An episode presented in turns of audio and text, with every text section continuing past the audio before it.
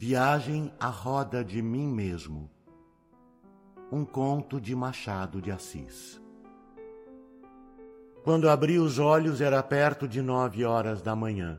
Tinha sonhado que o sol, trajando calção e meia de seda, fazia-me grandes barretadas, bradando-me que era tempo que me levantasse, que fosse ter com Henriqueta e lhe dissesse tudo o que trazia no coração. Já lá vão vinte e um anos. Era em 1864, fins de novembro. Contava eu então vinte e cinco anos de idade, menos dois que ela. Henriqueta enviuvara em 1862. E segundo toda a gente afirmava, jurara a si mesma não passar as segundas núpcias. Eu que chegara da província no meado de julho, bacharel em folha, via poucas semanas depois e fiquei logo ardendo por ela. Tinha o plano feito de desposá-la, tão certo como três e dois serem cinco. Encostei-me à janela da vida com os olhos no rio que corria embaixo, o rio do tempo, não só para contemplar o curso perene das águas, como à espera de ver apontar do lado de cima ou de baixo a galera de ouro e sândalo e velas de seda que devia levar-me a certa ilha encantada e eterna. Era o que me dizia o coração. A galera veio, chamava-se Henriqueta, e no meio das opiniões que dividiam a capital, todos estavam de acordo em que era a senhora mais bonita daquele ano. Tinha o único defeito de não querer casar outra vez. Mas isto mesmo era antes um pico. Dava maior preço à vitória que eu não deixaria de obter, custasse o que custasse, e não custaria nada. Já por esse tempo abrira a banca de advogado com outro e morava em uma casa de pensão. Durante a sessão legislativa ia à Câmara dos Deputados, onde, enquanto não me davam uma pasta de ministro, coisa que sempre reputei certa, iam me distribuindo notícias e apertos de mão. Ganhava pouco, mas não gastava muito. As minhas grandes despesas eram todas imaginativas. O reino dos sonhos era a minha casa da moeda. Que Henriqueta estivesse disposta a romper comigo o juramento de viúva, não ouso afirmá-lo. Mas creio que me tivesse certa inclinação, que achasse em mim alguma coisa diversa dos demais pretendentes, diluídos na mesma água de salão viu em mim o gênero singelo e estático. Para empregar uma figura que serve a pintar a nossa situação respectiva, era uma estrela que se deu ao incômodo de descer até a beira do telhado. Bastava-me trepar ao telhado e trazê-la para dentro. Mas era justamente o que não acabava de fazer, esperando que ela descesse por seu pé ao peitoril da minha janela. Orgulho? Não, não. Acanhamento acanhamento e apatia. Cheguei ao ponto de crer que era aquele o costume de todos os astros. Ao menos o sol não hesitou em fazê-lo naquela célebre manhã. Depois de aparecer-me, como digo, de calção e meia, despiu a roupa e entrou-me pelo quarto com os raios nus e cruz, raios de novembro, transpirando a verão. Entrou por todas as frestas cantando festivamente a mesma litania do sonho. Eia, Plácido, acorda, abre-lhe o coração, levanta-te, levanta-te. Levantei-me resoluto, almocei e fui para o escritório. No escritório, seja dita em honra do amor, não minutei nada, arrazoado ou petição. Minutei de cabeça um plano de vida nova e magnífica. E como tivesse a pena na mão, parecia estar escrevendo. Mas na realidade, o que fazia eram narizes, cabeças de porco, frases latinas, jurídicas ou literárias. Pouco antes das três, retirei-me e fui à casa de Henriqueta. Henriqueta estava só. Pode ser que então pensasse em mim, e até que tivesse ideia de negar-se. Mas nesse caso foi o orgulho que deu passagem ao desejo.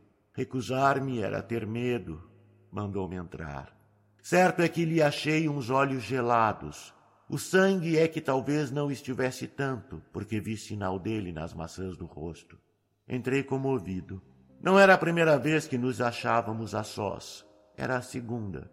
Mas a resolução que levava agravou as minhas condições. Quando havia gente, naquela ou noutra casa, cabia-me o grande recurso se não conversávamos, de ficar a olhar para ela, fixo, de longe, em lugar onde os seus olhos davam sempre comigo. Henriqueta recebeu-me muito bem. Disse-me estendendo a mão. Pensei que me deixasse ir para Petrópolis sem ver-me. Balbuciei uma desculpa. Na verdade, o calor estava apertando e era tempo de subir. Quando subia? Respondeu-me que no dia 20 ou 21 de dezembro e, a pedido meu, descreveu-me a cidade. Ouvia. Disse-lhe também alguma coisa. Perguntei se ia a certo baile do Engenho Velho depois veio mais isto e mais aquilo. O que eu mais temia eram as pausas. Ficava sem saber onde poria os olhos, e se era eu que reatava a conversação, fazia-o sempre com estrépito, dando relevo a pequenas coisas estranhas e ridículas, como para fazer crer que não estivera pensando nela. Henriqueta às vezes tinha-me um ar enjoado, outras falava com interesse. Eu, certo da vitória, pensava em ferir a batalha, principalmente quando ela parecia expansiva, mas não me atrevia a marchar. Os minutos voavam. Bateram quatro horas, depois quatro e meia. Vamos, disse comigo, agora ou nunca. Olhei para ela, ela olhava para mim. Logo depois, ou casualmente, ou porque receasse que eu lhe ia dizer alguma coisa e não quisesse escutar-me, falou-me de não sei que anedota do dia abençoada anedota, âncora dos anjos. Agarrei-me a ela, contente de escapar à minha própria vontade. Que era mesmo? Lá vai. Não me recordo o que era. Lembro-me que contei com todas as variantes, que a analisei, que a corrigi pacientemente até às cinco horas da tarde, que foi quando saí de lá, aborrecido, irritado, desconsolado. Kranz, citado por Taylor, achou entre os groenlandeses a opinião de que há no homem duas pessoas iguais, que se separam às vezes, como acontece durante o sono, em que uma dorme e a outra sai a caçar e passear. Thompson e outros, apontados em Spencer, afirmam ter encontrado a mesma opinião entre vários povos e raças diversas. O testemunho egípcio, antigo segundo Maspero, é mais complicado. Criam os egípcios que há no homem, além de várias almas espirituais, uma totalmente física, reprodução das feições e dos contornos do corpo, um perfeito facsímile. Não quero vir aos testemunhos da nossa língua e tradição. Notarei apenas dois. O milagre de Santo Antônio, que, estando a pregar, interrompeu o sermão e, sem deixar o púlpito, foi a outra cidade salvar o pai da forca e aqueles maviosos versos de Camões. Entre mim mesmo e mim, não sei que se alevantou, que tão meu inimigo sou. Que tais versos estejam aqui no sentido figurado é possível, mas não há prova de não estarem no sentido natural e que mim e mim mesmo não fossem realmente duas pessoas iguais tangíveis, visíveis, uma encarando a outra. Pela minha parte, alucinação ou realidade, aconteceu-me em criança um caso desses. Tinha ido ao quintal de um vizinho tirar umas frutas. Meu pai ralhou comigo e de noite na cama, dormindo ou acordado, creio antes que acordado, vi diante de mim a minha própria figura que me censurava duramente. Durante alguns dias andei aterrado e só muito tarde chegava a conciliar o sono. Tudo eram medos. Medos de criança, é verdade, impressões vivas e passageiras. Dois meses depois, levado pelos mesmos rapazes, com sócios na primeira aventura, senti a alma picada das mesmas esporas e fui outra vez às mesmas frutas vizinhas. Tudo isso acudia-me à memória quando saí da casa de Henriqueta, descompondo-me com um grande desejo de quebrar a minha própria cara. Senti-me dois, um que arguía, outro que se desculpava. Nomes que nem eu admito que andem na cabeça de outras pessoas a meu respeito foram então ditos e ouvidos, sem maior indignação, na rua e ao jantar. De noite, para distrair-me, fui ao teatro mas nos intervalos o duelo era o mesmo. um pouco menos furioso. No fim da noite estava reconciliado comigo, mediante a obrigação que tomei de não deixar Henriqueta ir para Petrópolis sem declarar-lhe tudo, casar com ela ou voltar à província. Sim, disse a mim mesmo, ela há de pagar-me o que me fez fazer ao Veiga. Veiga era um deputado que morava com outros três na casa de pensão. E de todos os da legislatura foi o que se me mostrou particularmente amigo estava na oposição, mas prometia que tão depressa caísse o ministério, faria por mim alguma coisa. Um dia prestou-me generosamente um grande obsequio. Sabendo que eu andava atrapalhado com certa dívida, mandou apagar por portas travessas. Fui ter com ele logo que descobri a origem do favor. Agradeci-lhe com lágrimas nos olhos. Ele meteu o caso à bulha e acabou dizendo que não me afadigasse em arranjar-lhe o dinheiro. Bastava pagar quando ele tivesse de voltar à província, fechadas as câmaras ou em maio que fosse. Pouco depois vi Henriqueta e fiquei logo namorado. Encontramo-nos algumas vezes. Um dia recebi convite para um sarau em casa de terceira pessoa propícia aos meus desejos, e resolvida a fazer o que pudesse para ver-nos ligados. Chegou o dia do sarau, mas de tarde, indo jantar, dei com uma novidade inesperada. Veiga, que na véspera à noite tivera alguma dor de cabeça e calafrios, amanheceu com febre, que se fez violenta para a tarde. Já era muito, mas aqui vai o pior. Os três deputados amigos dele tinham de ir a uma reunião política e haviam combinado que eu ficasse com o doente e mais um criado, até que eles voltassem, e não seria tarde. Você fica, disseram-me. Antes da meia-noite estamos de volta. Tentei balbuciar uma desculpa, mas nem a língua obedeceu à intenção, nem eles ouviriam nada. Já me haviam dado as costas. Mandei-os ao diabo, ele e os parlamentos. Depois de jantar, fui vestir-me para estar pronto. Enfiei um chambre em vez da casaca e fui ao quarto do Veiga. Este ardia em febre. Mas chegando eu à cama, viu ele a gravata branca e o colete e disse-me que não fizesse cerimônias, que não era preciso ficar. Não, não vou. Vá, doutor. O João fica, eles voltam cedo. Voltam às onze horas. Onze que sejam. Vá, vá. Baloucei entre ir e ficar. O dever atava-me os pés, o amor abria-me as asas. Olhei durante alguns instantes para o doente que jazia na cama com as pálpebras caídas, respirando a custo. Os outros deviam voltar à meia-noite. Eu disse onze horas, mas foi meia-noite que eles mesmos declararam. E até lá entregue a um criado. Vá, doutor. Já tomou o remédio? perguntei. A segunda dose às nove e meia. Pus-lhe a mão na testa. Era uma brasa. Tomei-lhe o pulso, era um galope. Enquanto hesitava ainda, consertei-lhe os lençóis. Depois fui arranjar algumas coisas no quarto e ao final tornei ao doente para dizer que iria, mas estaria cedo de volta. Abriu apenas metade dos olhos e respondeu com um gesto. Eu apertei-lhe a mão. Não há de ser nada, amanhã está bom, disse-lhe saindo.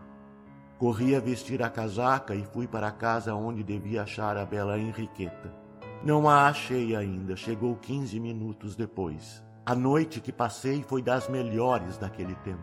Sensações, borboletas fugitivas que lá ides, pudesse eu recolher-vos todas e pregar-vos aqui neste papel para recreio das pessoas que me leem, veriam todas que não as houve nunca mais lindas, nem em tanta cópia, nem tão vivas e lépidas. Henriqueta contava mais de um pretendente, mas não sei se fazia com os outros o que fazia comigo, que era mandar-me um olhar de quando em quando. Amigas delas diziam que a máxima da viúva era que os olhares das mulheres, como as barretadas dos homens, são atos de cortesia insignificantes, mas atribuí sempre este dito à intriga. Valsou uma só vez e foi comigo. Pedi-lhe uma quadrilha, recusou-a, dizendo que preferia conversar. O que dissemos não sei bem. Lá se vão vinte e um anos. Lembro-me só que falei menos que ela, que a maior parte do tempo deixei-me estar encostado a ver cair-lhe da boca uma torrente de coisas divinas. Lembrei-me duas vezes do Veiga, mas de propósito não consultei o relógio com medo. Você está completamente tonto, disse-me um amigo. Creio que sorri ou dei de ombros. Fiz qualquer coisa, mas não disse nada, porque era verdade que estava tonto e tontíssimo. Só dei por mim quando ouvi bater a portinhola do carro de Henriqueta. Os cavalos trotaram logo. Eu, que estava à porta, puxei o relógio para ver as horas. Eram duas. Tive um calafrio ao pensar no doente. Corri a buscar a capa e voei para casa, aflito, receando algum desastre. Andando, não evitava que o perfil de Henriqueta viesse interpor-se entre mim e ele, e uma ideia corrigia a outra. Então, sem o sentir, afrouxava o passo e dava por mim ao pé dela ou aos pés dela. Cheguei à casa, corri ao quarto do Veiga. Achei-o mal. Um dos três deputados velava enquanto os outros tinham ido tomar algum repouso. Haviam regressado da reunião antes de uma hora e acharam o enfermo delirante. O criado adormecera.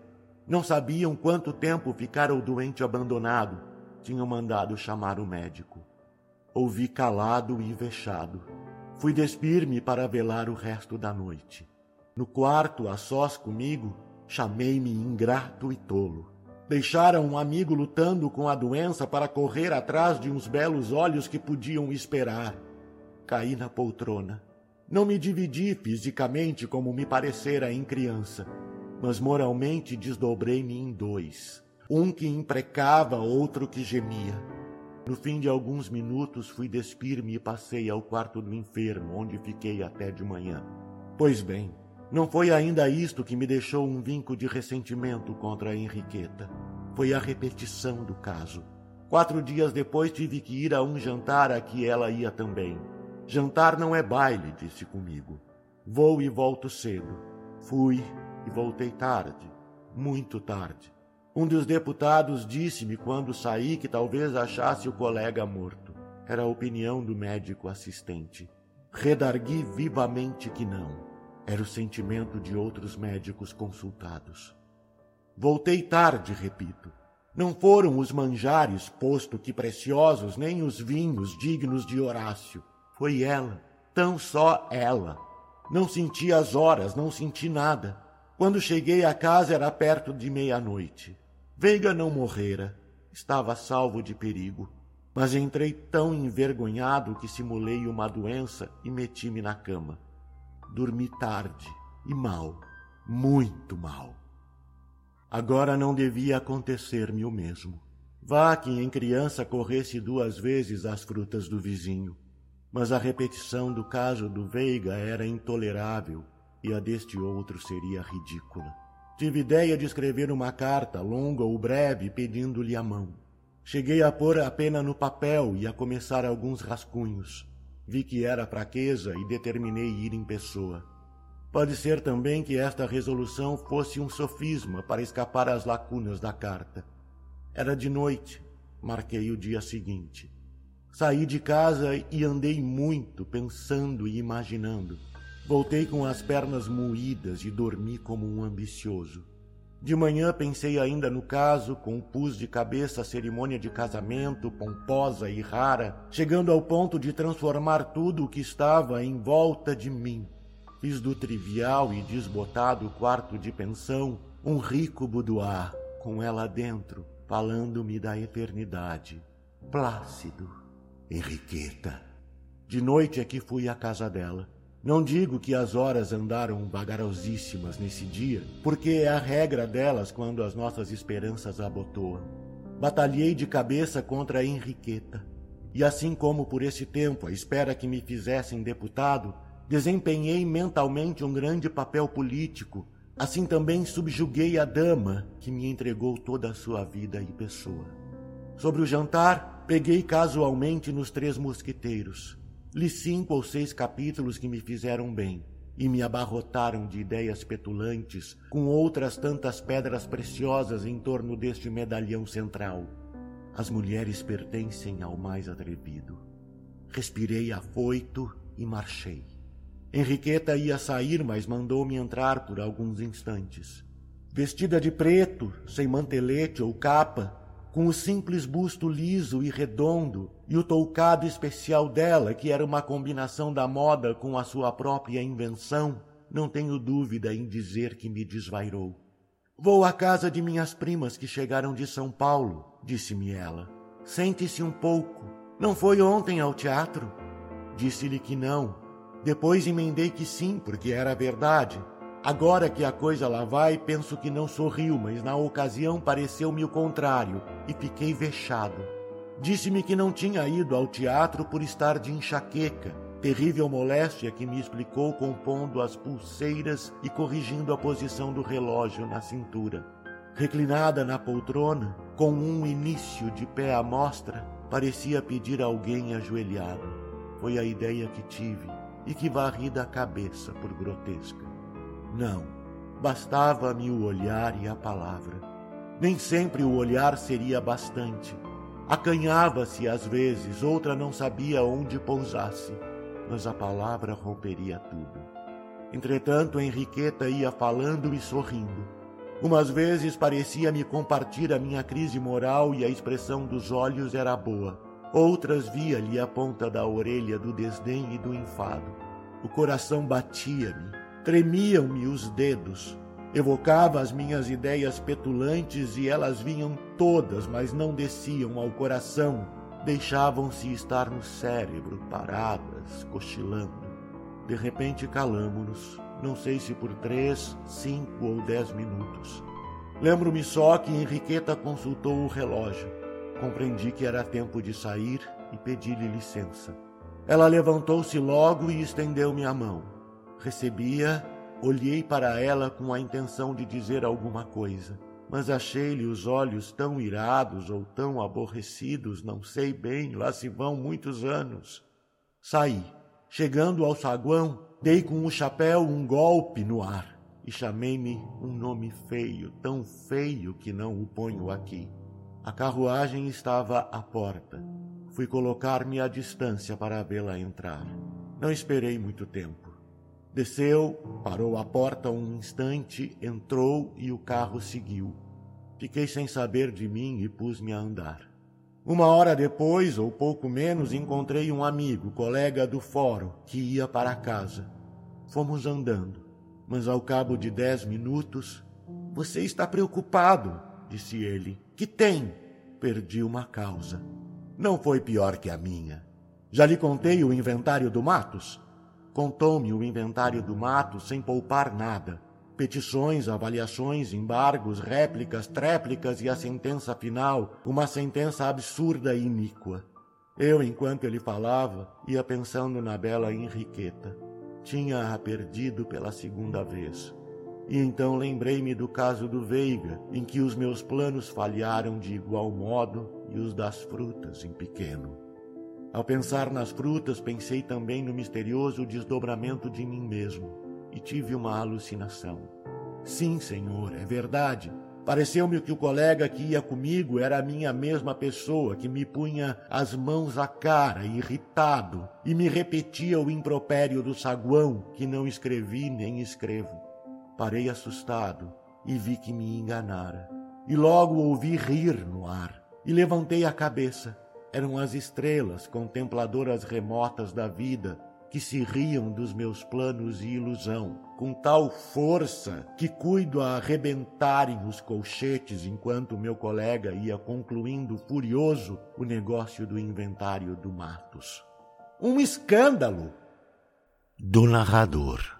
Carlos Eduardo Valente é ator, diretor de teatro, dublador, narrador de audiobooks e também formado em psicologia. 65 anos de vida bem vivida e cheio de histórias para contar, mas prefere contar e interpretar as histórias dos outros. Até tenta escrever um pouco, mas não tem a disciplina necessária como tem nessas outras áreas citadas. Depois de morar 20 anos em Porto Alegre, voltou a Pelotas, onde se formou em psicologia. Morou em São Paulo um bom tempo e agora mora em Florianópolis, para onde voltou depois de 13 anos longe da ilha, sempre na batalha por novos desafios. Também brinca com fotografia e edição de vídeos, porque viver é bom demais. Contato carlão50 gmail.com